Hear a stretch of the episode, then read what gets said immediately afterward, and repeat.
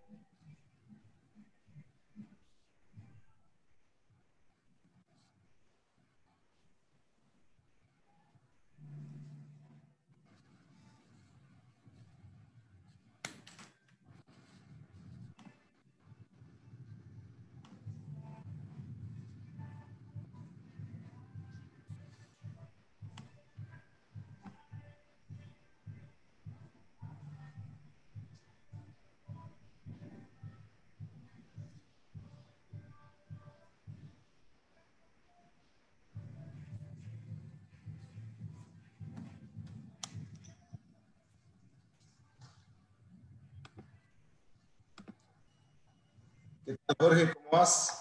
Hola, ¿cómo va? ¿Cómo va todo? ¿Todo bien y vos? Muy bien, muchísimas gracias, Ariel. No, no es un placer, más bien un, un lujo tenerlo eh, por acá. ¿Cómo está el clima en la abuela ahorita? Lluvioso, húmedo, bastante húmedo, pero, pero lindo porque abate un poco el calor con el que los que vivimos acá ya estamos como acostumbrados, pero siempre es lindo una brisa un poquito más fresca. Así que disfrutando y disfrutando la bondad de este hermoso país. Buenísimo, ya son las 7.00, entonces para empezar, Jorge, este, sé que es muy feo hablar de uno, pero Mm. eh, bueno, vos tenés un currículum impresionante.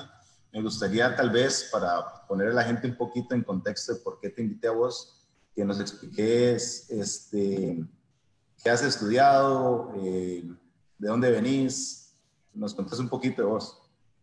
Bueno, eh, sí, a veces eh, menos es más. Eh, yo soy como muchos de los que nos escuchan y muchos de los colegas, soy profesor de educación física, esa es mi, profesión base. Obviamente después he profundizado en la parte del entrenamiento deportivo, en particular en natación. Como atleta en lo personal, siempre estuve ligado al atletismo, mis distancias eran el 100 y 200, así que podrás entender que las largas distancias y yo no congeniábamos muchos hasta cierto tiempo, ¿no?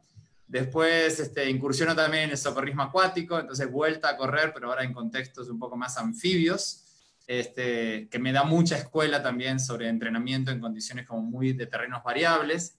Y más adelante en mi carrera profesional eh, y en mi carrera fundamentalmente como atleta me encuentro con eh, algo alucinante que es el, el correr en montaña y el sortear obstáculos mientras uno va corriendo. ¿no? Entonces este, ahí va un poco mi, mi acercamiento con el running este, y adicional, dentro del punto de vista formativo, desde hace más o menos como unos 15 años he sido seducido literalmente por las ciencias asociadas al sistema nervioso, en particular la neurobiología y la neurociencia.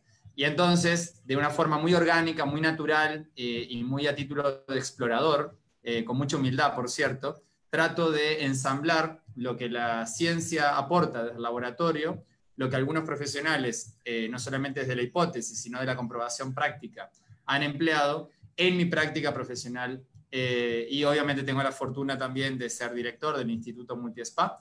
Entonces, el, el, el, objetivo no es solamente estar extasiado de lo que el sistema nervioso aporta día a día en investigación, sino también contagiar.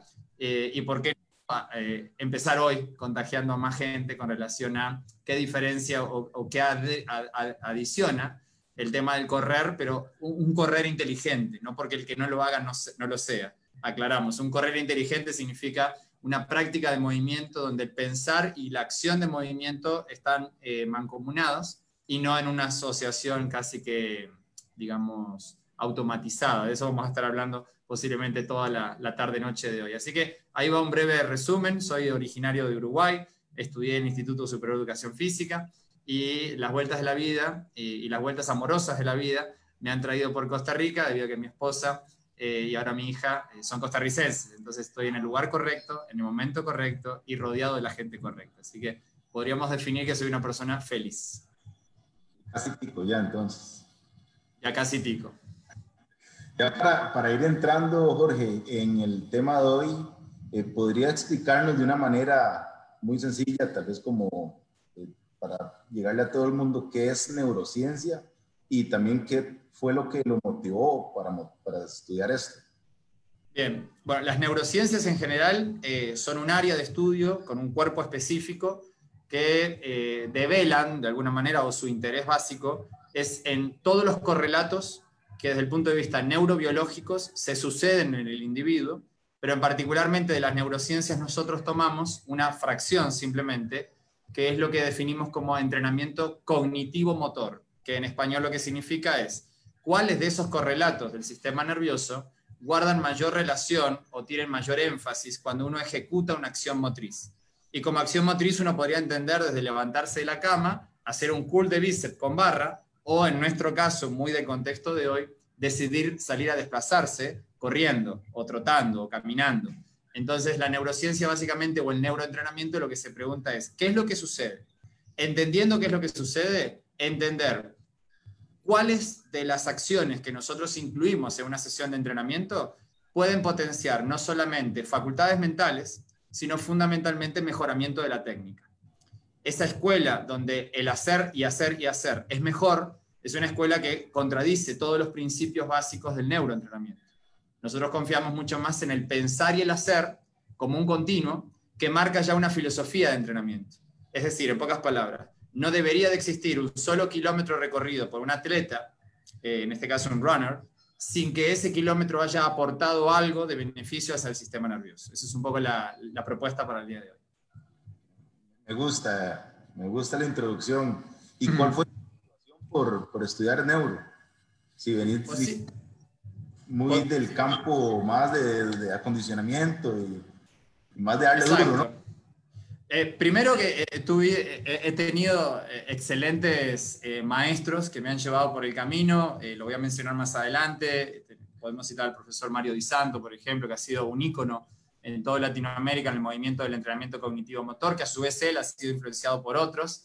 Este, tuve excelentes maestros en la carrera y lo que más me intrigaba era que siempre estábamos hablando de un elemento eh, muy hipotético, estamos estoy hablando del año 96, 98, 2000, donde egreso de mi carrera, y que del 2000 para acá ha habido una explosión, ha habido un boom de investigaciones publicadas que dan cuenta finalmente de aquello que desde la época griega, estamos hablando de más de 3.000 años, ya se hipotetizaba con relación al pensar y el moverse al unísono. Hoy ya no hablamos de cuentos, no hablamos de metáforas, no hablamos de frases como mente sana en cuerpo sano, hoy hablamos de neurociencia, hablamos de imagenología, hablamos de estudios de hombres con cerebros en vida, no estudiar un cerebro después de que muere para entender, ah, mira, este individuo corría, tiene un hipocampo más grande, hubo que esperar que muriera para entenderlo. Hoy lo podemos ver en tiempo real, yo te puedo estudiar a vos con una diadema en tiempo real mientras estás corriendo y entender qué es lo que está sucediendo. Eso fue lo que más me fascinó, sobre todo porque estamos no en pañales, no hemos nacido, metafóricamente hablando, con relación al entendimiento al 100% de cómo funciona nuestro cerebro. Así que por ahí van las primeras luces. Y bueno, eh, creo que todos los que trabajamos en la dirección técnica de Multispa, bueno, que somos Manrique Zanabria, vos y yo, compartimos en que lo que aplicamos debe tener una evidencia científica. Creo que es algo que compartimos los tres. Eh, para neurociencia, neuroentrenamiento, ¿hay investigaciones o alguna base científica que respalde? Eh, el, amor, o la, más que amor, la intriga del sistema nervioso y el hombre datan básicamente desde que el hombre puede dejar registros escritos dando cuenta de lo intrigante que es, qué es lo que sucede en, la cabeza. ¿no? Entonces, si nos remontamos a civilizaciones eh, arcaicas, como por ejemplo eh, los egipcios, los griegos, ellos ya traían muchísimos avances con relación específicamente a dónde está el, el alma, por ejemplo, ¿no? dónde se encuentra el epicentro del propio ser humano, los elementos de conciencia. Y estamos hablando de individuos que sacaban excelentes eh, conclusiones hace 3.000 años atrás. Así que hablar del cerebro es casi como eh, hablar de nosotros mismos como especie. Fíjate metafóricamente que cuando vos hablas del cerebro, estás hablando con un órgano que intenta expresar a sí mismo quién es. Es el único órgano en la naturaleza biológica que intenta entender quién es a sí mismo. Es una cosa muy loca. Entonces, eh, de ahí para acá no han parado, no han parado literalmente las investigaciones, algunas eh, rudimentarias, podríamos definirla hoy, como por ejemplo el estudio cadavérico, para entender, este individuo se quejaba de esto en vida. Ah, mira, esto que está sucediendo pareciera ser un tumor que ubicado en esta región pareciera haber afectado la vista, el oído, la motricidad. Así empezaron los primeros antecedentes. Afortunadamente hoy, repito, eh, hay más premios Nobel en los últimos 15 años relacionados a neurociencia que en casi cualquier otra fracción de la ciencia. Es decir, el estudio neurocientífico hoy ocupa en, los grandes nueve potencias mundiales la mayor cantidad de inversión, no solamente en recursos humanos, sino en recursos financieros. Son bi, con B larga, billones de dólares las que se están investigando hoy, como por ejemplo el proyecto BRAIN, así de simple, proyecto BRAIN, liderado por Rafael Juste, con epicentro en los Estados Unidos, que es uno de los eh, elementos que más congrega eh, no solamente investigación y publicación, sino ese desarrollo tecnológico que permita entender mejor. Sin embargo, de los referentes actuales que hoy podemos citar, aparte del, del mencionado Rafael Juste, que es un español, tenemos también en España Santiago Ramón y Cajal, que podríamos decir fue el papá moderno eh, con, con un instrumental extremadamente rudimentario de lo que podría ser un laboratorio de neurociencia hoy, sacando conclusiones que estaban a otro nivel para lo que era su época. No en vano, en 1906, si mal no recuerdo, tiene un premio Nobel por toda su definición con relación a las neuronas y a la sinapsis y a una gran cantidad de cosas. Y vos veías, estaba como un laboratorio con microscopios, es decir, un tipo eh, a otro nivel. Mucho más hacia acá, también tenemos, afortunadamente todavía entre nosotros, Antonio Damasio, que es un referente indiscutible con relación a neurociencias de origen portugués, y más hacia el cono eh, sur, más hacia el habla hispana, más hacia lo que nosotros tenemos más acceso. Eh, indudablemente un gran referente es eh, Facundo Manes, de origen argentino, que no solamente es un, neurocientífico y aparte un especialista en la parte clínica, sino que es el fundador y director del Instituto INECO, que es un instituto que invito a los que les encanta el cerebro a visitar a través de la web, donde ofrece también muchos cursos, cátedras, blogs, etc. También tenemos, perdón. INECO. INECO, INECO, así lo pueden buscar, INECO Argentina, que es un, apéndice o una, está asociado al Instituto Favaloro, que es de los más prestigiados en toda Latinoamérica. También tenemos a Diego Golombek, que es autor de una infinidad de literatura. Eh, él es biólogo por naturaleza, pero amante del estudio fundamentalmente de la cronobiología, del pasar del tiempo a Mario Di Santo, que lo cité recién, también argentino, y a Horacio Anselmi, que son para mí grandes referentes. Este último en particular es un entrenador que ha tenido excelentes resultados a nivel internacional, es un entrenador de atletas elite, este, muchísimos, muchísimos equipos, por ejemplo el Boca Junior, y él utiliza muchas estrategias de neuroentrenamiento también para potenciar resultados. Así que, volviendo a tu pregunta original, no es nuevo, para nada, la neurociencia no es nueva, pero sí es nuevo lo que cada día se conoce, porque es nuevo el avance tecnológico que permite entender el funcionamiento de un cerebro mientras está en vida, cosa que antes, repito, era eh, prácticamente imposible, salvo a través de la psiquiatría o la psicología. Entrando en el, los corredores, correr por sí mismo eh, da algún tipo de beneficio al sistema nervioso central. Uf, es ilimitado. Podríamos solo con esta pregunta, Ariel, quedarnos toda la noche, pero como entendemos que la gente también quiere preguntar, este, vamos por partes. Cuando usted, con mucho respeto, escuche lo que voy a decir, me escucha a mí hablar de un corredor zombie, no quiere decir eh, menosprecio, quiere decir que es un corredor que asume que únicamente su objetivo hoy es acumular volumen. ¿Qué significa volumen? O kilómetros o horas, si es que fuera un ultramaratonista, de trabajo. Aún en ese tipo de contextos, donde mi cabeza parece disociarse, cosa que no sucede jamás, del movimiento, usted ya estaría abonando al banco de beneficios cerebrales solo por correr como también podría ser nadar o hacer otra cosa. Pero ahora estamos hablando de correr. Principal beneficio. Su cerebro es un órgano que se modifica estructuralmente, y cuando hablo de estructuralmente estoy hablando del peso, el tamaño, la densidad de las redes sinápticas, que no es otra cosa que la cantidad de neuronas que se conectan entre sí, simplemente por el hecho de que usted es una persona activa desde el punto de vista físico. Investigaciones que datan desde ya eh, finales del siglo pasado y se refuerzan en este siglo dicen lo siguiente. Ariel Mora tiene un consumo de oxígeno máximo elevado porque es un corredor, tiene 55 mililitros kilogramo minuto. ¿Qué es lo que sucede? Sabemos que Ariel Mora también tiene un hipocampo más grande solo por tener un VO2 máximo, es decir, una capacidad aeróbica potenciada. Ahí claramente vemos un efecto que a pesar de que Ariel, vamos a poner un ejemplo hipotético, no haya querido entrenar para desarrollar eh, aspectos que tienen que ver con sus capacidades mentales, lo ha logrado, aún sin saberlo. Así que si usted no ha escuchado nada de neurociencia, le tengo una excelente noticia. Usted ya ha aplicado neurobiología y neurociencia al intentar correr porque hay beneficios a su cerebro. Segundo beneficio, usted aumenta eh, un volumen importante de algo que se llaman factores neurotróficos. Un factor neurotrófico es como hablar de fertilizante en el jardín de tu casa. Tu cerebro es como el jardín de tu casa. Nos comimos la historia durante muchos años de que ese jardín crecía con un cierto volumen de neuronas, para ser más exacto, aproximadamente unas 100 mil millones de neuronas, lo cual es un infierno de números, y que vos tenías únicamente la posibilidad de empezar a perderlas, sobre todo en un proceso que se acentúa a partir de los 35 y 40 años, sin reversibilidad. Hoy sabemos que es todo lo contrario. Si vos corres, por poner el ejemplo, generás algo que se llama liberación de factores neurotróficos. El más estudiado se llama Brain Delivery Neurofactor, abreviado como BDNF, Brain Delivery Neurotrophic Factor. ¿Y eso qué es lo que hace? A, las neuronas que ya tenés, Ariel, te las protege, sobre todo para los efectos que son nocivos para el cerebro, como por ejemplo el estrés o las drogas de abuso. B, genera nueva formación de nuevas neuronas, lo cual se llama neurogénesis.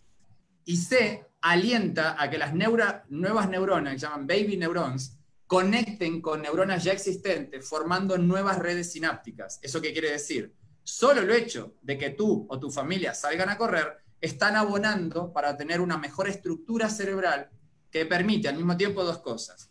Potenciar facultades mentales ya existentes, como conceptos desde lógico, matemático, memoria, y velocidad de procesamiento de información, etc. Y dos, desacelerar, y esta es la parte más importante, una posible enfermedad cerebrodegenerativa que tu característica genética ya tiene, es una lamentable herencia que podemos nosotros eh, cerrar los ojos, pero ahí está, en enfermedades que podrían atacar el cerebro, como son, por ejemplo, la enfermedad número uno dentro de las demencias, el Alzheimer, y la número dos, el Parkinson. ¿Quiere decir entonces que el ejercicio cura? El ejercicio no necesariamente cura, el ejercicio previene de una manera que ningún fármaco lo hace, ninguno, ninguno, y acompaña un proceso de reversión en el caso de que ya la enfermedad esté constatada. Y el correr, por ejemplo, para un parkinsoniano en etapas iniciales o para un Alzheimer en etapas iniciales, es un excelente modelo para acompañar un proceso. Así que, por, esta, por eso te digo, podemos estar toda la noche, sin fin de eh, condicionantes más, no es negocio no correr. O dicho en positivo, es un muy buen negocio invertir minutos de tu vida en una buena actividad global, democrática, eh, libre de cualquier tipo de contaminación, como lo sí es correr. Entonces, eh, por ese lado, votamos a favor de que todo el mundo corra, el que pueda, ¿no? Y algunos de esos beneficios de los que hemos este, hablado eh, se pueden llevar al rendimiento académico personal, profesional, perdón. Mira, esa es de las preguntas más, eh, más interesantes que abren otro tipo de, escenarios. toda la literatura, toda la literatura hasta el momento desarrollada, no solamente en humanos, sino incipientemente en roedores, que pobrecitos son los primeros que empezamos a investigar el cerebro, porque ellos crecen muy rápido. Entonces permite en un periodo muy corto de tiempo analizar lo que para un humano sería analizar un proceso longitudinal de 40 años, con ellos lo tenemos en semanas. Desde ellos hasta nosotros se constata lo siguiente. Hay aumento de algunas facultades mentales de impacto en la vida cotidiana, en la vida escolar y por ende en la vida profesional, asociados a la actividad física y el correr no es una excepción. Vamos a citar algunas de ellas.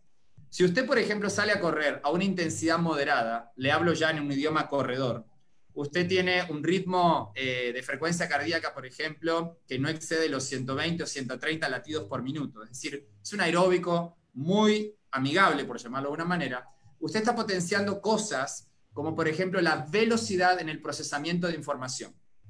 Entonces, imagínese que usted trabaja en la zona de, acá en Costa Rica, eh, no sé, eh, la zona que vos quieras de una, eh, entidad donde se concentran muchas oficinas, una zona franca, ¿no? Pero vos antes de llegar a tu oficina de la zona franca, te vas a un club o te vas a la calle y corres. Llegás a tu oficina con el efecto positivo del haber corrido a flor de piel. ¿Eso qué significa? Que si aprovechás los primeros minutos después de tu running, tenés más capacidad para procesar datos, llegar a conclusiones verdaderas y proyectarlas si vos no hubieras corrido, si llegás de tu casa fresquito, ¿no? Bien desayunado, y tenés que procesar lo mismo, el tiempo constatado te puede llegar a la misma conclusión, de igual calidad, pero en tiempos dilatados. Imagínate esta información para un director de recursos humanos. Imagínate esta información para un tomador de decisiones en una empresa. Es fundamental. Entonces, no se trata únicamente del runner, se trata de que el runner tiene una vida, una vida familiar, académica y profesional. Esa es una de ellas. Memoria de corto plazo. ¿No te pasa, Ariel, que de pronto salís de la casa y dices, puta, ¿dónde dejé las llaves? O ¿dónde... Todos los días. Bueno, falta... ahí hay dos temas. Uno, capacidad tensional, que también se trabaja. Y dos, memoria de corto plazo, que es una memoria especial que aparece directamente en el córtex prefrontal, que es la que permite procesar datos inmediatos para sobrevivir en la inmediatez, pero que no necesariamente guardan correlación de que tengas que guardar todo eso. De hecho, es imposible guardar. Ese tipo de memorias y esa velocidad en el procesamiento de datos, como también flexibilidad tensional o la inhibición de información irrelevante se dan justamente cuando vos haces ese tipo de aeróbicos. Cuando vos aumentás el nivel de intensidad, ya vas a correr más tipo sprints o vas a correr fraccionados o hoy vas a hacer un entrenamiento HIT, o sea, le pegás más fuerte, hay otras facultades que empiezan a potenciarse. Fundamentalmente, la que acabo de citar recién, eh, que tiene que ver específicamente con la flexibilidad tensional. ¿Estamos bien? Que es la capacidad que vos tenés de poder pasar de un tema al otro o poder pasar de una, eh, ¿cómo llamarlo?, de un, contexto de pensamiento a otro en forma como muy rápida y más lineal. Así que eh, si esto a nivel de una empresa podría ser un antes y un después, y no tener a las gentes ocho horas sentados para producir ocho, tener a la gente cuatro horas sentados para producir diez, eso es lo que ya en Europa es como un mantra empresarial, eh, imagínate a nivel escolar. Imagínate a nivel de la niñez. Esto es, una bomba de tiempo. En el libro Spark de John Ratey, él eh, demuestra cómo el ejercicio, no solo de correr, pero al final sí, porque lo que él ponía a hacer de ejercicio era correr una milla antes de empezar a hacer clases. Total. Encontró que aumentaba, mejoraba la retención de lectura. Totalmente.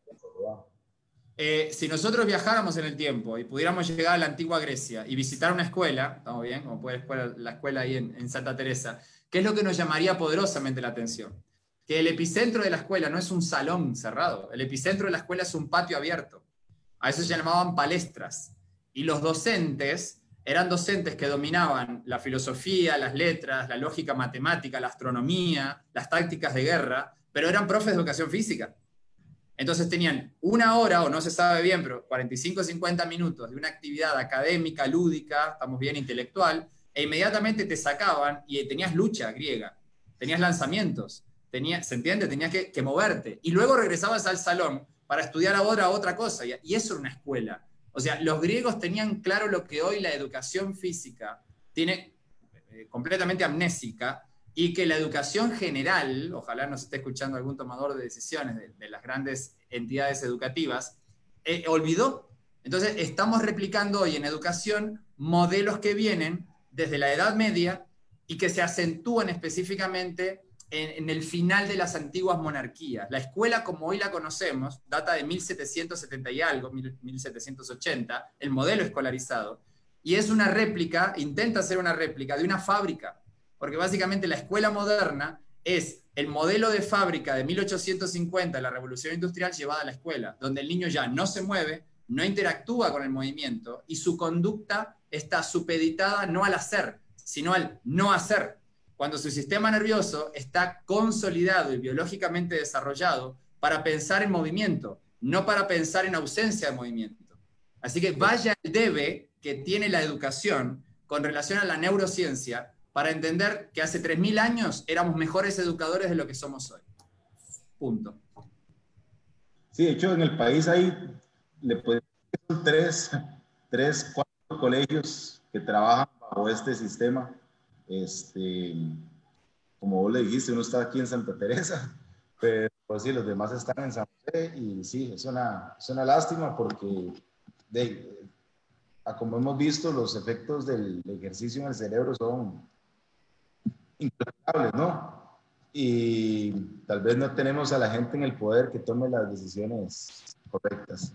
Pero siguiendo, Jorge, eh, con el tema de niños, me interesa bastante, eh, ¿qué experiencia puedes compartir en entrenamiento de niños corredores principalmente y rendimiento escolar? Bien, bien. Eh, bueno, básicamente lo que se ve, como decís vos, es algunas capacidades ya sumamente detectadas. El primero es la capacidad de retención. Lo que estamos intuyendo, sobre todo en investigaciones que vienen de Suecia, es la capacidad atencional es una capacidad que se centra en una parte del cerebro que se llama córtex prefrontal. O sea, vos y yo en este momento tenemos, si nos pudieran escanear, mucha más actividad en el lóbulo frontal y dentro del lóbulo frontal, en una pequeña porción que se llama córtex prefrontal.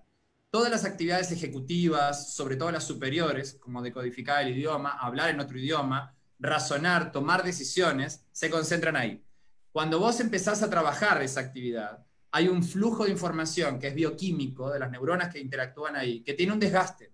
Por lo tanto, hay muchos chicos que pierden rápidamente el foco atencional porque traen poco estímulo de esta región, ¿estamos bien? Que puede ser potenciada por factores neurotróficos que derivan específicamente de una acción de movimiento previa a la acción intelectual. En español, ¿qué quise decir? Que si usted, papá o mamá, intenta en este momento ayudar a sus hijos a través de este sistema escolarizado virtual, donde es muy difícil tener al chiquito en casas sin tantos, eh, con, mucha distracción y mantenerlo enfocado, deje que él se levante cada cierto tiempo, a pesar de que el sistema escolarizado no se lo, no se lo plantee, para que salga a correr, si es que tiene la posibilidad de hacerlo. Y de regreso, usted va a gozar de una enorme ventaja, una ventana que se abre y se cierra, tampoco crea que es para toda la vida, donde el foco atencional es mucho mayor, la velocidad con la que procesan información es mayor y tienen mayor nivel de adrenalina. ¿Estamos bien? La adrenalina y la dopamina son neurotransmisores, uno es más hormona, pero el otro es más neurotransmisor, pero al, final funcionan para lo mismo, que permite capturar más la atención. Yo no puedo evocar un recuerdo mañana de algo a lo cual hoy no presté atención. Y no presto atención si estoy desmotivado y si tengo bajos niveles de adrenalina y de dopamina. Por lo tanto, ¿cómo elevo los niveles de dopamina y adrenalina de mis chiquitos que están en un ámbito escolar para que retengan más y procesen mejor información mañana? La respuesta es súper simple. No los dejes estudiar sentados. No los dejes estudiar sentados. Que se sienten arriba de un stability ball. Vamos bien, al principio obviamente es mucho juego, ya después obviamente se concentran. Y cada 45 50 minutos o cuando la escuela te dé la oportunidad de decir, bueno, se acabó inglés, ahora pasamos al lenguaje, ¿ok? En ese inter, mi amor, levántese, salga a saltar la cuerda, salga a la bicicleta de mamá, salga al patio y dé 40 vueltas, ¿se entiende por dónde va? a decir, bueno, pero va a venir todo excitado. Es exactamente lo que queremos. El sistema... es la naturaleza de los niños, esa es la naturaleza de los niños, digamos. Yo veo a Emma viendo tele y me da risa porque parece un mono. Vuelvo a ver, está encima del sillón viendo tele, luego vuelvo a ver, está subida a la mesa, se anda por todo lado, ¿verdad?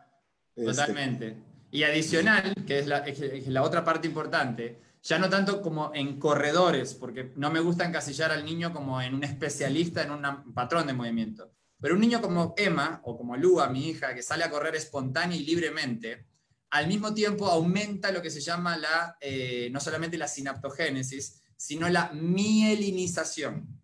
Alto. ¿Qué es la mielinización? Mielina es la capa que justamente va generando, como si fuera en el cable eléctrico, la parte del plástico. Es lo que permite la conducción del estímulo eléctrico de una neurona a otra o de una neurona a un órgano efector, llámese glándula o músculo. Cuando vos nacés, el proceso de mielinización está corriendo, no está terminado todavía. Nosotros nacemos inmaduros dentro del sistema nervioso. Cuanto más me muevo, más aumenta la red de mielinización y la red sináptica, o sea, mis neuronas conectan con más. ¿Eso qué quiere decir? Que si Emma, tu hija, en un entorno como privilegiado como el que estás en Santa Teresa, se mueve, ella va a establecer una clara diferencia, al menos potencial, en un ámbito áulico contra niños que lamentablemente no se movieron. ¿En qué aspectos? Lógico-matemático, estructuración de tiempo y espacio, estructuración de esquema corporal y un sinfín de situaciones que tienen que ver con relacionamiento interpersonal, autoestima, y mil cosas más. Entonces, eh, aquellos que nos estén eh, escuchando, no es negocio que tu hijo tenga 10 en conducta si el colegio define que 10 en conducta es tener 4 horas la colita apoyada en la banca de clase. Yo prefiero que mi hija tenga 5 en conducta porque es inquieta, lo cual la proyecta para ser una excelente ingeniera, astrónoma, este, conductora de empresas de fitness, lo que quiera. No, no, eso es un tema para quedarse dos en dándole. Toda la vida. Cuando uno habla de entrenar, entrenar el cerebro, o le cuenta a alguien que va a hablar sobre entrenar el cerebro, lo primero que se viene a la mente es, ah, bueno, es para ser más inteligente. Eh, ¿Es sinónimo entrenar el cerebro y hacerse, hacerse más inteligente o aumentar el coeficiente intelectual o, o no tiene nada que ver? Bueno, ahí, partimos de una base. Vamos a suponer que a mí me gusta correr, ¿no? Entonces, ¿cuáles son mis ventajas? Ah, muchas de ellas ya las hemos citado. Sin embargo, ¿cuál es el problema? Definamos inteligencia. Inteligencia es la capacidad que tiene un, individuo para, en función de un contexto de información, tomar las mejores decisiones. Eso básicamente te convierte en un individuo inteligente o poco inteligente o no inteligente. No tiene que ver con el conocimiento, sino con la toma de decisiones que realizo en función de las piezas de información a las cuales tengo acceso. ¿Hay una inteligencia? No. Lamentablemente nuestra sociedad ha exacerbado el coeficiente intelectual o cociente intelectual, donde a través de una serie de pruebas yo tengo un número que me dice Jorge es promedio, muy inteligente o poco inteligente, pero se refieren a la lógica, se refieren al 2 más 2, ¿se entiende por dónde va? Hoy en día prioriza otra inteligencia, sobre todo es mucho más codiciada en el ámbito empresarial, que se llama inteligencia emocional. Entonces, claramente te estoy poniendo dos ejemplos donde tu gestión emocional te puede convertir en un líder, llámese presidente, CEO de la empresa, socio inversionista, gerente o coordinador, por encima de lo que sabes. Puede haber gente que piense mucho más y más rápido que vos, pero vos sos mucho mejor en la gestión de recursos humanos, en la consolidación de equipos. Las inteligencias, como puedes darte cuenta, eh, un músico tiene desarrollada otra área del cerebro que lo convierte en inteligente, pero desde el punto de vista de otra estructura. Entonces, el entrenamiento per se aumenta la posibilidad de que tu cerebro estructuralmente esté mejor preparado para potenciar aquella inteligencia que o viene casi que innata en vos, el ejemplo de los genios, ¿no? O es desarrollada por el ambiente, el estímulo. Si sos hijo de eh, un profe de educación física o de profes, posiblemente tengas una inteligencia motriz mejor que alguien que ha sido poco estimulado. El, el runner, el que sale a correr, mejora su inteligencia no necesariamente, porque hay que ver qué tipo de inteligencia es la que él clasifica, esto es lo que me define.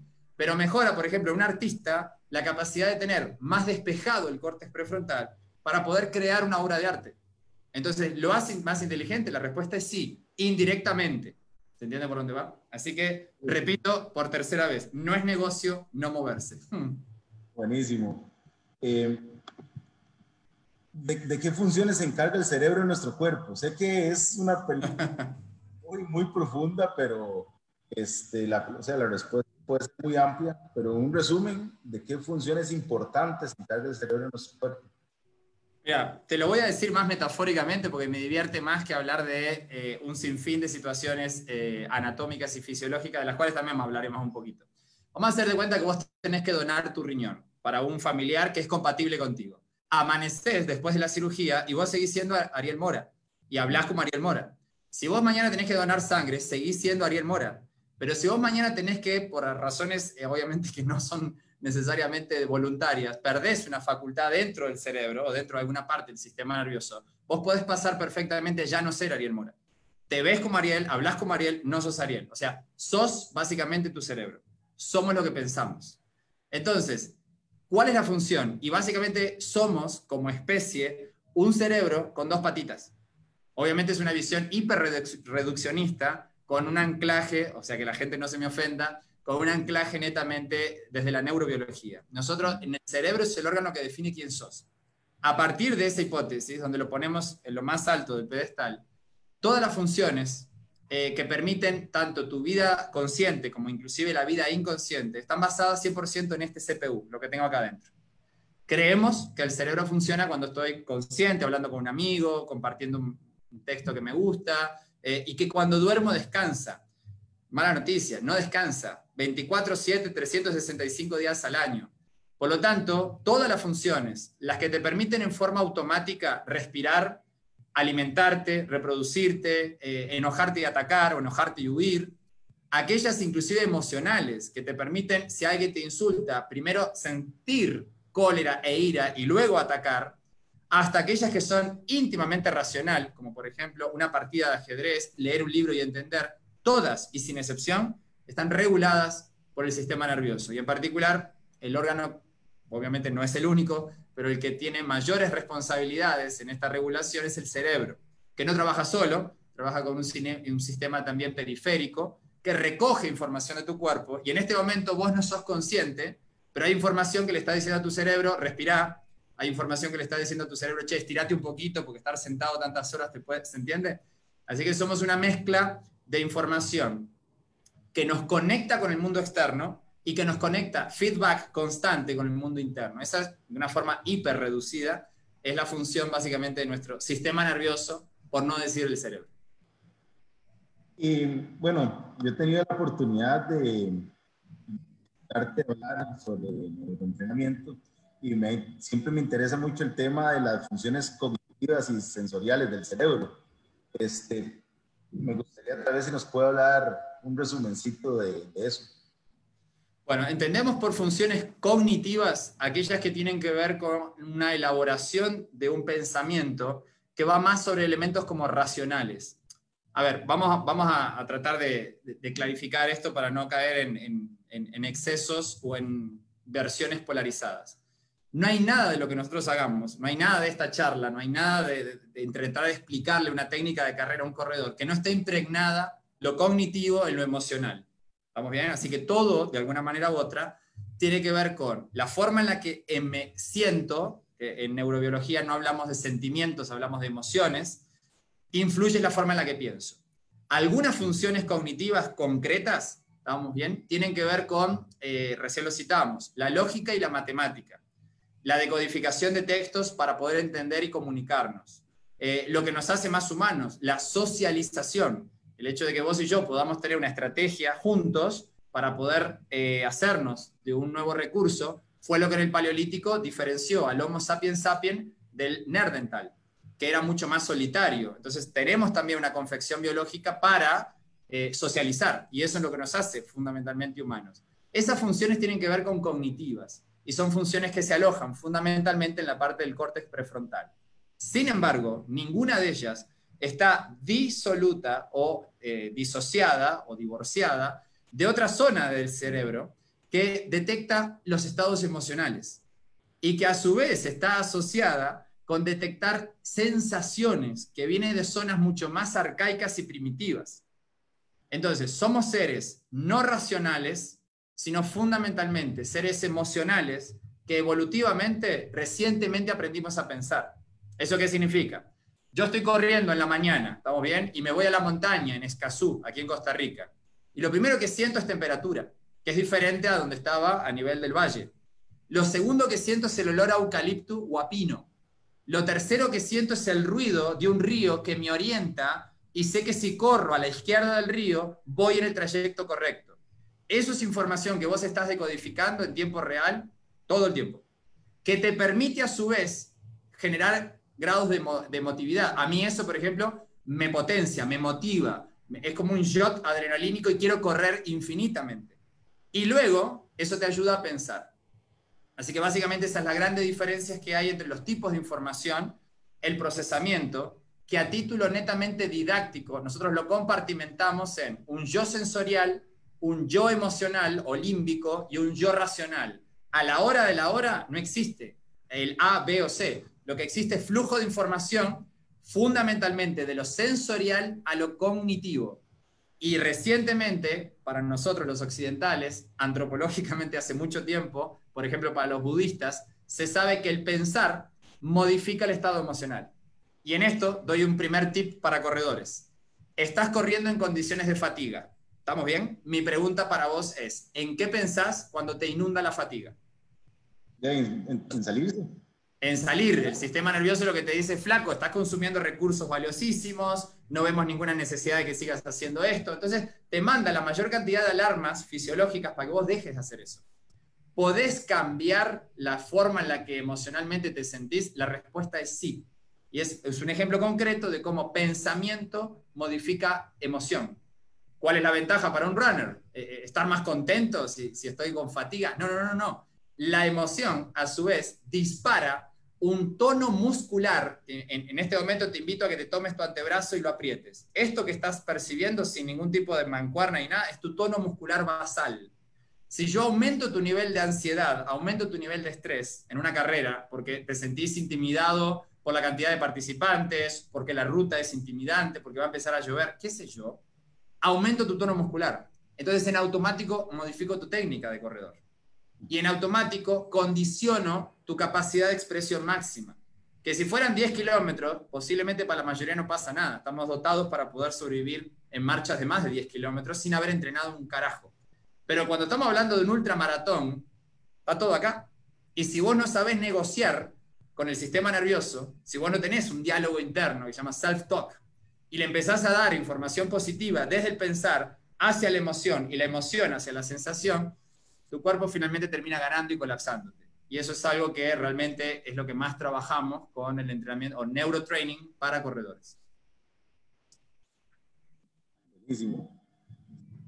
Siempre me, deja, me deja pensando, siempre Sí, sabés que quedaste ahí con el disco duro corriendo. Exacto. ¿Cuáles funciones del cerebro se pueden entrenar o mejorar con el entrenamiento neuro de las que bueno, hablando en términos generales, eh, así general, general, general, si yo salgo a correr, aunque repito, corra en modalidad Walking Dead o modalidad zombie, voy a mejorar aspectos como por ejemplo mi memoria. O sea, la memoria es una de las funciones que mejor y más rápido se constatan. Mira, empecé a correr y ahora memorizo más. ¿Todos los tipos de memoria? No, en particular la memoria de los aprendizajes recientemente adquiridos. Entonces, por ejemplo, para el enfermo de Alzheimer, salir a correr, si es su enfermedad recientemente diagnosticada, si se lo permite, es un muy buen, una muy buena decisión. ¿Estamos bien? Y si no tengo Alzheimer, está bueno para potenciar la memoria. ¿Qué otras funciones se van potenciando que ahora sí podrían ser como un poquito eh, de mayor, ¿cómo decirlo? Eh, beneficio para el corredor. Una de las eh, sensaciones o de lo que se va desarrollando tiene que ver con el foco atencional. ¿Qué es el foco atencional, Ariel? Es dónde está en este momento mi mira ¿Estamos bien? Si vos pudieras ver el mundo a través de los ojos del otro, ¿dónde está su mira? El foco atencional puede ser interno o externo. Si yo veo el foco atencional interno, estamos bien, es cuando me concentro en los procesos, pensamientos, dolor, sensaciones, por ejemplo, el talón del pie cayendo, que se suceden y yo puedo percibir como mías. El foco atencional también puede ser externo. ¿Y qué es un foco atencional externo? Ver el entorno, qué es lo que me rodea bien? A su vez puede ser amplio, tanto el interno como el externo, es decir, hay varios elementos que yo tomo en juego, o reducido. Voy a poner un ejemplo. Empiezo a correr, fantástico. Y en un momento dejo el zombie y digo, quiero ver cómo estoy apoyando el talón. O si estoy haciendo la técnica pose, donde el talón sube hacia la nalga, según lo que me enseñó mi maestro de carrera Ariel, o lo estoy haciendo mal. En ese momento tu foco atencional se fue interno reducido. Pero no voy a estar toda la carrera pensando en si estoy haciendo bien la técnica, es solamente un momento. Luego me voy a externo amplio para hacer una lectura de campo y entender si tengo que trazar una nueva línea, si hay corredores más lentos en competencia, un sinfín de situaciones. Esas habilidades se pueden desarrollar aunque no quieras, conforme la experiencia te va dando más kilometraje. O se pueden entrenar adrede con sesiones de entrenamiento cuyo objetivo más importante sea, por ejemplo, foco atencional. Entonces, hoy te digo, Ariel, hoy vamos a salir a correr en calle o en pista o en montaña, el contexto que vos quieras, pensando en foco atencional interno reducido. Y vos me decís, bueno, ¿para qué? Para cuando un dolor aparezca, rápidamente lo puedas detectar y hacer un switch, un cambio a foco atencional externo amplio. ¿Eso qué significa? Que el dolor desaparece, no desaparece, pero no es consciente. Por lo tanto, no es una luz roja que todo el tiempo te dice, Mae, baja de la velocidad porque no llega. Cambiaste el foco atencional. La pregunta es, ¿lo cambiaste porque sos un genio y naturalmente se dio? Muchos corredores, yo no les tengo que explicar nada y ellos mismos me explican a mí y yo entiendo que lo que están haciendo básicamente empíricamente es lo mismo, pero es entrenable. Y hoy en día un corredor que salga a desarrollar una gran cantidad de millas o kilómetros con la cabeza puesta en la música, no está mal, pero creo que estás dejando ahí muchos kilómetros de calidad.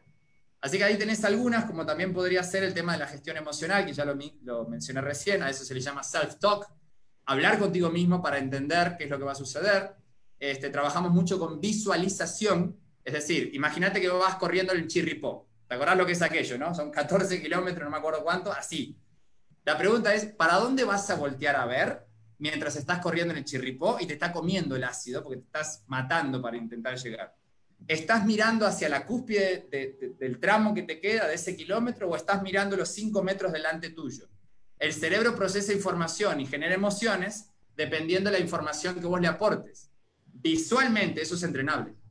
Y yo te puedo decir, Ariel, vamos a hacer un trabajito de visualización. Quiero que empecemos a correr fuerte aquí en las montañas de Escazú. Bien, voy a darte durante dos segundos la oportunidad de que mires, estamos bien, visión amplia para entender cuál es el trayecto al cual te enfrentas. Y luego quiero que hagas un switch a visión reducida, marcando más o menos unos 20 o 30 grados de vista hacia adelante, donde lo único que vas a hacer es leer la ruta que tenés en corto. Porque si te dejo todo el tiempo leer la ruta que tenés en largo, tu cuerpo lo que va a decir es, Mae, usted está loco. Baje la intensidad, no va a llegar. Esa es técnica de corredor, uno nunca ve el final de la cuesta. Exacto. Eso para un corredor que está empezando, para un corredor lego, para un corredor que no tiene esta noción, porque, eh, no sé, entrena, por ejemplo, con el, iPad o lo que sea y está en otra, eh, es rocket science, ¿entiendes? Eso es el ABC, eh, por ejemplo, para los que corremos en montaña, decir, ¿cómo enfrento el Everest? Eh, no mirando el Everest. Así de simple. Pensá en cualquier cosa menos en el Everest. Después disfrutarlo cuando estés arriba, pero ese, es tu premio. Así que ahí tenés varias, varias de las estrategias que se pueden desarrollar que son adredes, es decir, que la gente que trabaja en esto eh, lo ponemos como parte del objetivo. Yo ya estoy un poco, eh, no peleado ni aburrido, simplemente es lo que es. Cuando vos me decís, la sesión de entrenamiento tiene tres partes, una entrada en calor, un objetivo fisiológico y una vuelta a la calma. Está todo bien, pero era una planificación del 1700. ¿Por qué no ponemos? El objetivo de hoy es una entrada en calor que conecta con el objetivo central, que si bien tiene objetivos fisiológicos, tiene fundamentalmente objetivos neurológicos. Y hoy lo que quiero trabajar contigo es la memoria, la velocidad en el procesamiento de la información y una toma de decisiones, porque sos corredor de montaña. O no toma de decisiones, porque sos corredor de calle, o sea, hay muy poco que pensar en ese caso, pero sí un self-talk, donde hoy vamos a aprender qué hacer, por ejemplo, en los últimos cuatro kilómetros cuando estés fumigado y tengas que cerrar fuerte. Es otra, otra escuela del entrenamiento, este, que si bien no está peleada con la anterior, cree que la anterior tiene todavía cosas que aportar. Y el cerebro es un órgano que no termina de sorprendernos en relación a la maravilla que puede generar a nivel biológico solo con poder gestionar nuestro propio pensamiento. Jorge, ¿existe alguna prueba para, ok, yo, yo me decido hoy empezar a aplicar te, te, busqué a vos para que me guiaras y vamos a empezar el entreno. Eh, si fuera un entreno de pesas, uno lo que hace es evaluar antes para ver si hay una mejora. Es igual neuro y ¿cómo son las pruebas? Tenés pruebas directas y pruebas indirectas. Las pruebas directas son las que cualquier profesional del movimiento puede desarrollar en forma personal, parametrizar y volver a utilizar en forma sistemática como su cliente cuya validez es justamente eso. La misma prueba en el mismo cliente da cuenta de resultados diferenciales. Un X, un Y. De preferencia un X a un Y y un Y eh, obviamente positivo. Esa es una prueba directa. Ahora vamos a poner un par de ejemplos. Y la otra prueba es indirecta, y es que vos trabajes asociado, a mí me toca, pero cuando trabajo con personas con accidentes cerebrovascular, eh, algunos infartos o ictus vasculares, que tiene que ver con las pruebas que le haces ya en laboratorios especializados, ya sea de imagenología o pruebas de campo a través de test de memoria, de resolución y de cosas, que se potencian indudablemente eh, con no solamente terapia, que eso es otro campo, sino fundamentalmente con lo que el entrenador puede hacer. Vámonos con las pruebas que usted y yo podríamos parametrizar. ¿Estamos bien? Pruebas de memoria. Es una prueba como muy simple, donde yo puedo perfectamente, mientras estoy corriendo, tratar de eh, parametrizar cuántas cartas, cuántos colores, cuántas imágenes, cuántas figuras tuve la capacidad de retener mientras hacía eh, en un trabajo de un minuto fuerte por un minuto suave durante corriendo fuerte. ¿Por qué hago eso? Porque estreso, reto, presiono a mi sistema nervioso no solamente a mantener un ritmo fuerte, sino fundamentalmente una acción cognitiva a la par. Y yo puedo perfectamente decirte, Ariel, cuando empezaste conmigo no memorizabas más de 3 de 5 cartas. Hoy ya estás en 5 de 5, haciendo el mismo sprint o el mismo nivel. Y vos me puedes decir, bueno, pero yo te contrato para ser runner, no te contrato para memorizar cartitas. Sí, pero cuando vayas a competir vas a tener que tomar muchas decisiones basado también en estrategias que previamente memorizaste. Y hay algo que se llama, y David lo comenta todo el tiempo en otro ámbito, pero en neurobiología lo usamos aquí, parálisis por análisis. Si yo para poder evocar un recuerdo, que por ejemplo es la topografía de un terreno, o alguna consigna que mi coach me dio en competencia, estoy hablando, o en una carrera de aventuras, me dan un pequeño mapa y tengo que resolver, me pasmo o corro más lento, eso es un problema. ¿Se entiende por dónde va?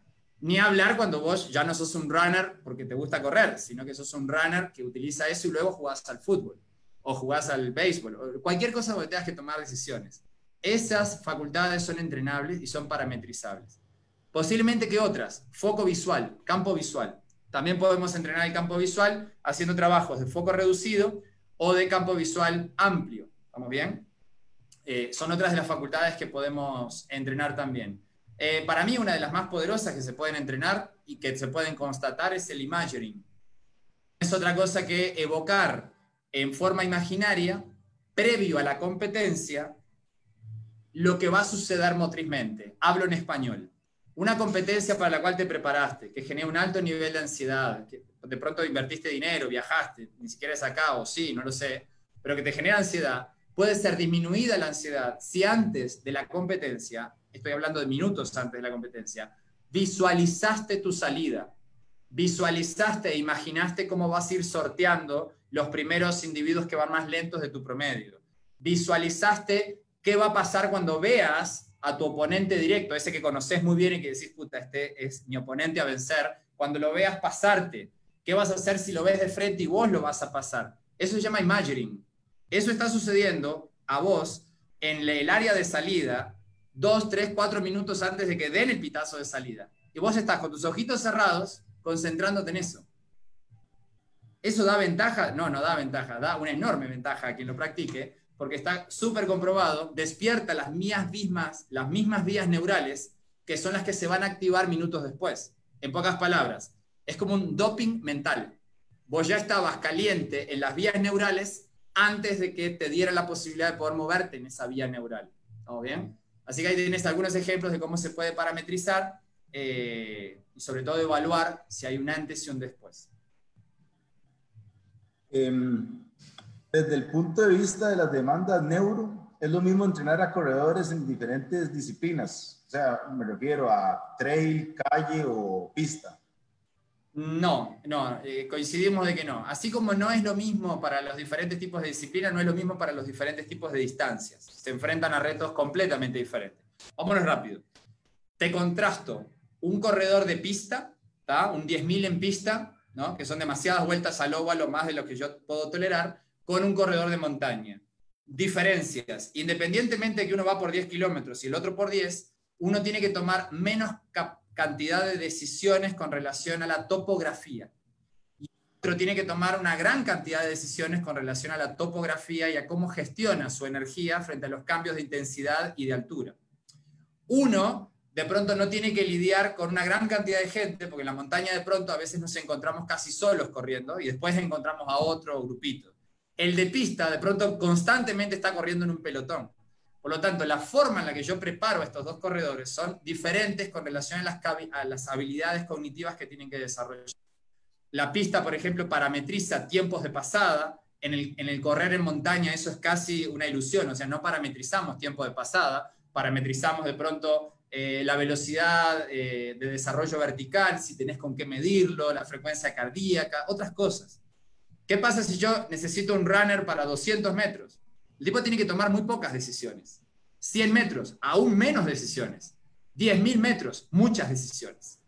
Entonces, cuando hablamos del entrenamiento cognitivo, las distancias y la topografía, por citar dos, pero podríamos haber más, marcan básicamente hacia dónde va el norte estratégico de la preparación. Esta pregunta se la hice a Manrique también cuando hablamos de mindfulness. Este, hay un dicho, vos lo has escuchado, que dice que una ultra, una ultramaratón es 90% mental. Y eh, bueno, hablaba con Enrique, que es gracioso, porque uno, a pesar de que sabe eso, pregúnteme cuánto entrenamiento le dedica uno a la parte mental. Nada, ¿verdad? Es, hasta ahora uno viene conociendo estos temas.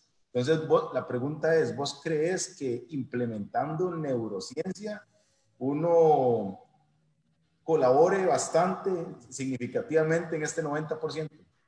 Totalmente. No sabría decirte, porque no, tengo el dato científico, si es un 90, 85, 70 o si es metafórico. Así que eh, no sé si el número está bien o está mal. Lo que sí sé es que cuanto más nos acercamos a retos en el cualquier orden de la vida, natación de aguas abiertas, ultramaratón, etcétera, etcétera, donde el sistema nervioso detecta que lo que estás haciendo atenta contra tu propia sobrevivencia, el ultramaratón es un ejemplo tácito de esto, te va a mandar la mayor cantidad de información para intentar boicotearte. Porque tu sistema nervioso se basa en una facultad que se llama entropía, que significa capacidad de ahorro.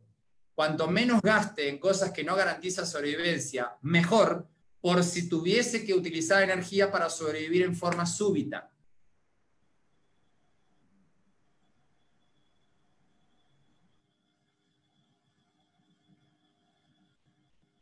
Como estamos diseñados para eso, cuando yo es, ¿y con qué la saco de adelante? O sea, ¿con qué saco un dolor por exceso de acidosis en el diafragma? ¿Se entiende por dónde va? ¿Con qué saco eh, un calambre? ¿Lo saco a puro pensamiento? Y la respuesta es sí. ¿Por qué? Porque hoy lo que sabemos es que el pensamiento, y vamos de vuelta en, en la ingeniería reversa, el pensamiento tiene la capacidad de modificar el estado emocional. Y el estado emocional a su vez tiene la capacidad de poder modificar el estado físico de los elementos, sobre todo el elemento muscular. Por lo tanto, eh, sí estoy de acuerdo que cuanto más nos acercamos a disciplinas de este tipo, es mayor la incidencia eh, o es mayor la, potenciación que el sistema nervioso puede hacer. Por supuesto, estar en tu casa haciendo flor de loto, meditando sobre el ultramaratón y mandarte a hacerlo, también es un suicidio biológico. Estamos hablando de las dos, ¿entiendes? Pero, pero sí. nos queda muy poquito tiempo, voy a tratar de... Eh, rápido. Eh, las sesiones de entrenamiento de neuro para un corredor se hacen mientras el corredor corre, valga la redundancia, o es en una sesión aparte? Ambas, ambas. La sesión aparte lo que hace es preparar al, corredor hacia el contexto específico de, su gesto, su disciplina, su amor, que es el correr, en un contexto mucho más, vamos a llamar, libre de contaminación. Entonces, yo no puedo aplicar técnicas de neuroentrenamiento, sobre todo las que hemos eh, citado, eh, self-stalking, imagining, etcétera, en la competencia, en el momento que lo está haciendo. Eso se entrena. Así que hay sesiones de entrenamiento para corredores neurocognitivas y eh, estrategias de aplicación neurocognitivas en el momento de competir, como también en el momento de participar en un evento que vos mismo gestionaste. O sea, ir al chirripó capaz que no hay competencia, pero vos lo, lo tenés como algo propio. Si yo te preparé, hay sesiones de preparación y hay obviamente estrategias que quiero que te lleves para tu momento en la montaña. Así que es en ambas partes. ¿Conoce algún corredor eh, que incluya neuroentrenamiento eh, en, sus en sus entrenos?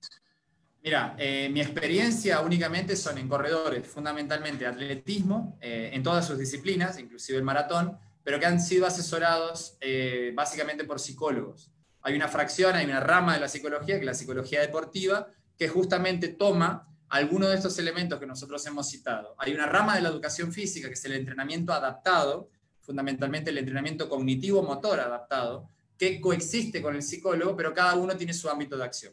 Así que eh, no nos pisamos el palito, pero de alguna manera complementamos. Conozco atletas que han tenido la influencia de A o de B, un profe especializado, un psicólogo del deporte, eh, que sí lo usan con excelentes resultados. Me llamaría a decirte que en fútbol la mayoría cuentan en divisional A de fútbol profesional con psicólogos del deporte. El problema es cuando eh, yo desconozco esto y digo, ¿para qué voy a ir a un psicólogo? Bueno, en realidad el psicólogo puede hacer mucho por tu rendimiento motriz. ¿Cuánto tiempo se necesita? Esa es la pregunta que todo El millón.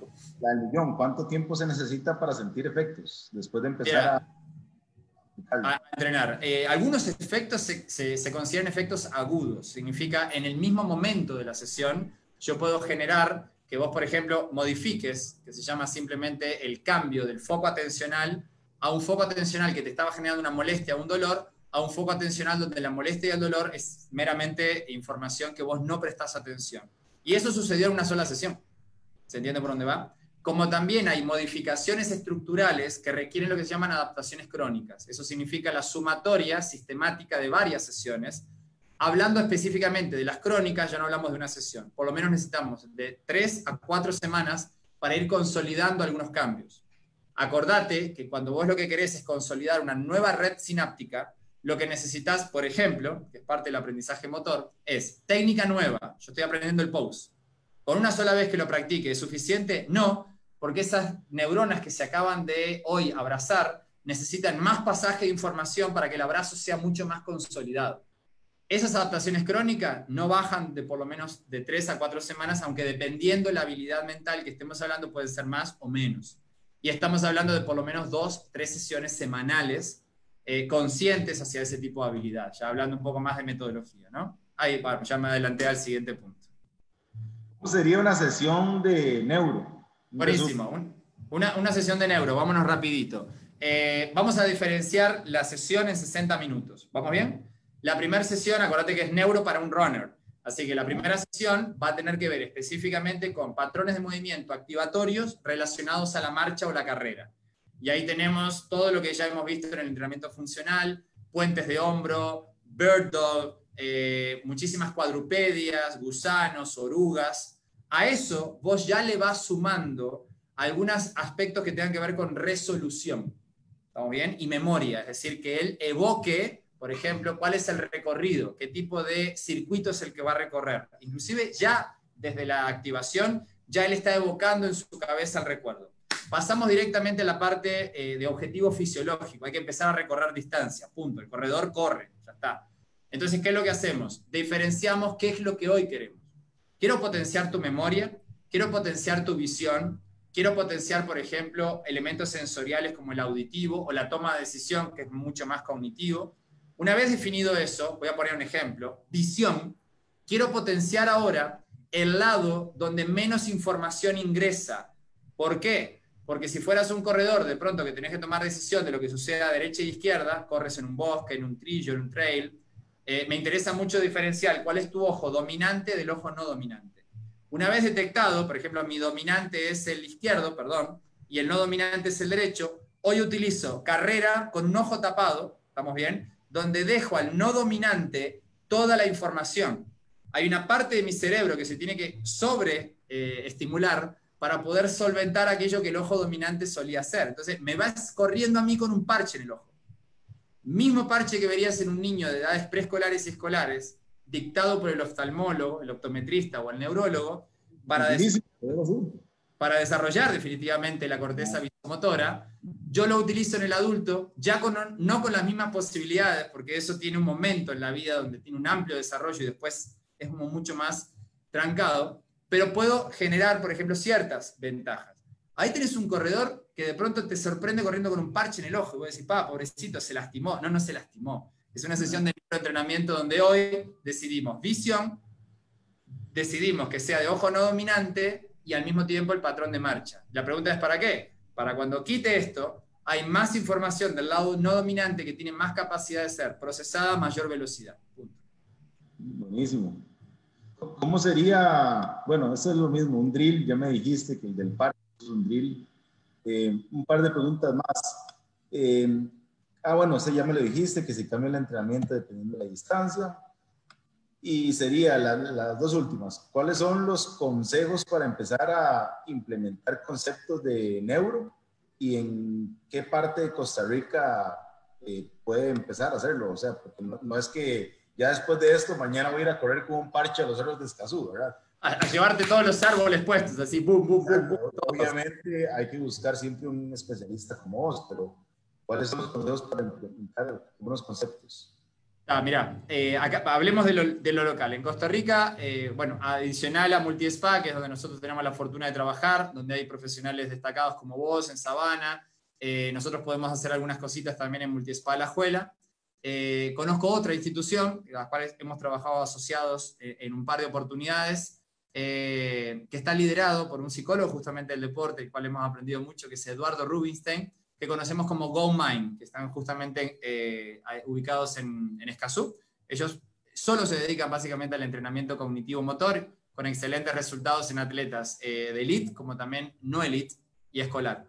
Y la invitación no es tanto si soy un runner, que ya las viví todas y quiero como la cereza del pastel. Si usted nos escuchó atentamente durante más de una hora, o casi una hora, es para toda aquella persona que tenga un interés genuino en perpetuar facultades que definitivamente lo definen a usted como ser humano y que definen no solamente quién es hoy a sus jóvenes 20, 30, 40 o 50 años, sino qué es lo que querés ser desde el punto de vista de la emancipación, es decir, de que vos puedas ser un ser independiente en tus jóvenes 85, 90, si es que los dioses nos dan la oportunidad de llegar a esa edad. Así que la invitación, aparte que ya hay entidades que se dedican a esto, como las que he citado, personales, personalmente, es eh, tomar, arriesgar a vivir una experiencia, una sesión de esta, que dicho sea de paso, no tiene nada que ver, nada que ver con una sesión donde haya lucecitas de colores y entender que eso es neuroentrenamiento. El acceso tecnológico, que vos, eh, mientras vas al sanitario o estás en transporte público o atorado en una presa, estés resolviendo una aplicación, algo, no garantiza necesariamente que haya ninguna modificación hacia tu motricidad. En el neuroentrenamiento o en el entrenamiento cognitivo-motor partimos de la premisa de que hay que pensar y moverse. Por eso, eh, cuando a mí me venden un salón precioso, lleno de lucecitas de colores, yo no interactúo casi con las luces, no me genera una real toma de decisiones, y encima es con luz LED, que tiene una longitud de onda muy diferente del ecosistema que me rodea. O sea, un árbol no proyecta, eh, no, no, no, capturo a través de una longitud de onda LED, es otra longitud de onda me lleva a pensar que tenemos que ser más democráticos al respecto y no pensar que la tecnificación y el acceso eh, económico de muy pocos genera básicamente el único acceso que tiene el entrenamiento cognitivo motor. Hay que volver a las bases y las bases es simplemente democratizar el pensar y moverse al unísono. Muchísimas gracias, este, Jorge. Hoy sí nos va a dar chance de hacer eh, preguntas, pero sí quiero agradecerle a todos los que estaban escuchando. Tengo a Pablo Saborío, Esteban Maratoniano, a David mm. Quiroz, a Melvin Harold, a Román Urbina. Román Urbina es el, el, de los conquistadores. Un honor tenerlo aquí escuchándonos.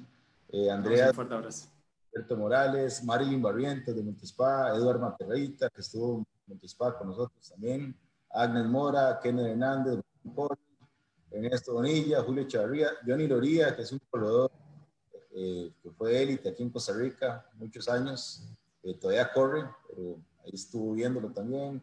Luis Ramírez, saludos a Caramelo, Sofía Rojas, Warner Sojo, Luis Carlos Aborío, Carlos Manuel Zúñiga, Figueroa, oiga, Carlitos, va a empezar a correr.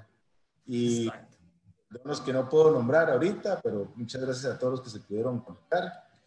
Y para la próxima semana tengo el último episodio de esta primera temporada. Vamos a hablar sobre las tendencias de entrenamientos con que es algo que está como un poco de tendencia ahora. Eh, ¿Qué sirve, qué no sirve? Y eso vamos a estar hablando con el profesor Denis Vargas eh, la próxima semana a las 7 de la noche. Muchas gracias, Jorge, nuevamente. Y gracias a todos por estar acá. Nos vemos la próxima semana. Pura vida para todos y buenos, buenos.